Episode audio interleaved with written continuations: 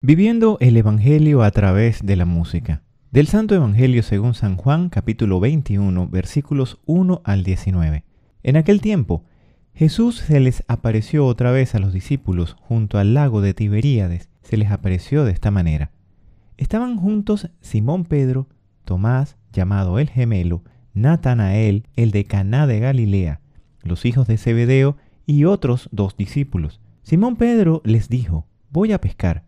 Ellos le respondieron, también nosotros vamos contigo. Salieron y se embarcaron, pero aquella noche no pescaron nada.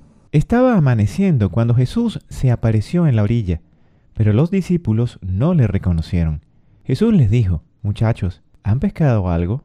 Ellos contestaron, No. Entonces él les dijo, Echen la red a la derecha de la barca y encontrarán los peces. Así lo hicieron, y luego ya no podían jalar la red por tantos pescados. Entonces el discípulo a quien amaba Jesús le dijo a Pedro, Es el Señor. Tan pronto como Simón Pedro oyó decir que era el Señor, se anudó a la cintura la túnica, pues se la había quitado y se tiró al agua.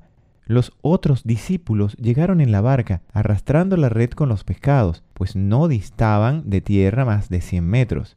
Tan pronto como saltaron a tierra, vieron unas brasas y sobre ellas un pescado y un pan. Jesús les dijo, traigan algunos pescados de los que acaban de pescar. Entonces Simón Pedro subió a la barca y arrastró hasta la orilla la red, repleta de pescados. Eran ciento cincuenta y tres, y a pesar de que eran tantos, no se rompió la red. Luego les dijo Jesús, vengan a almorzar. Y ninguno de los discípulos se atrevía a preguntarle quién eres, porque ya sabían que era el Señor. Jesús se acercó, tomó el pan y se lo dio y también el pescado.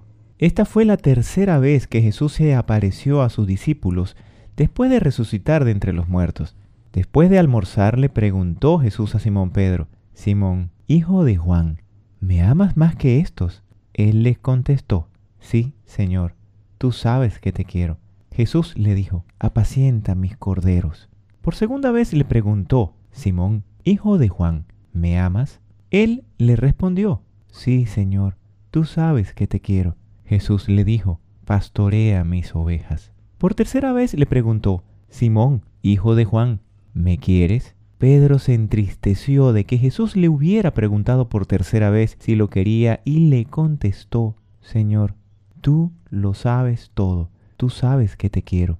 Jesús le dijo, apacienta mis ovejas. Yo te aseguro, cuando eras joven, Tú mismo te ceñías la ropa e ibas a donde querías, pero cuando seas viejo, extenderás los brazos y otro te ceñirá y te llevará a donde no quieras. Esto se lo dijo para indicarle con qué género de muerte habría de glorificar a Dios. Después le dijo, sígueme.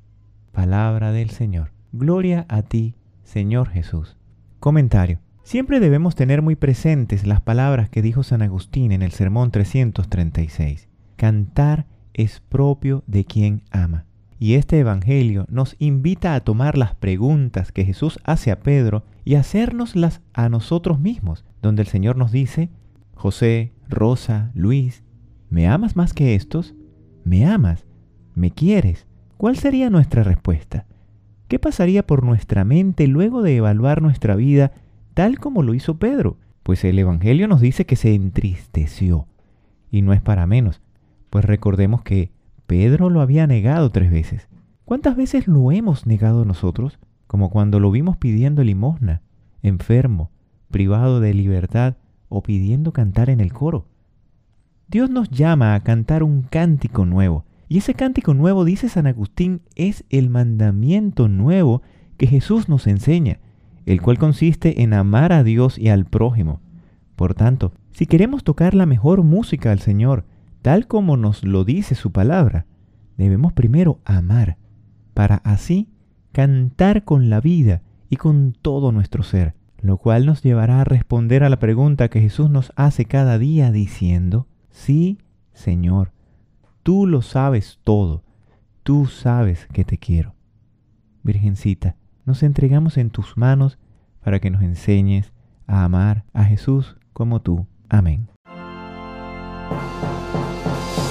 Llegamos al final y queremos invitarlos a escuchar la próxima edición del podcast Un canto nuevo para el Señor. Que Dios Todopoderoso pueda oír el canto y la música de nuestros corazones cada día.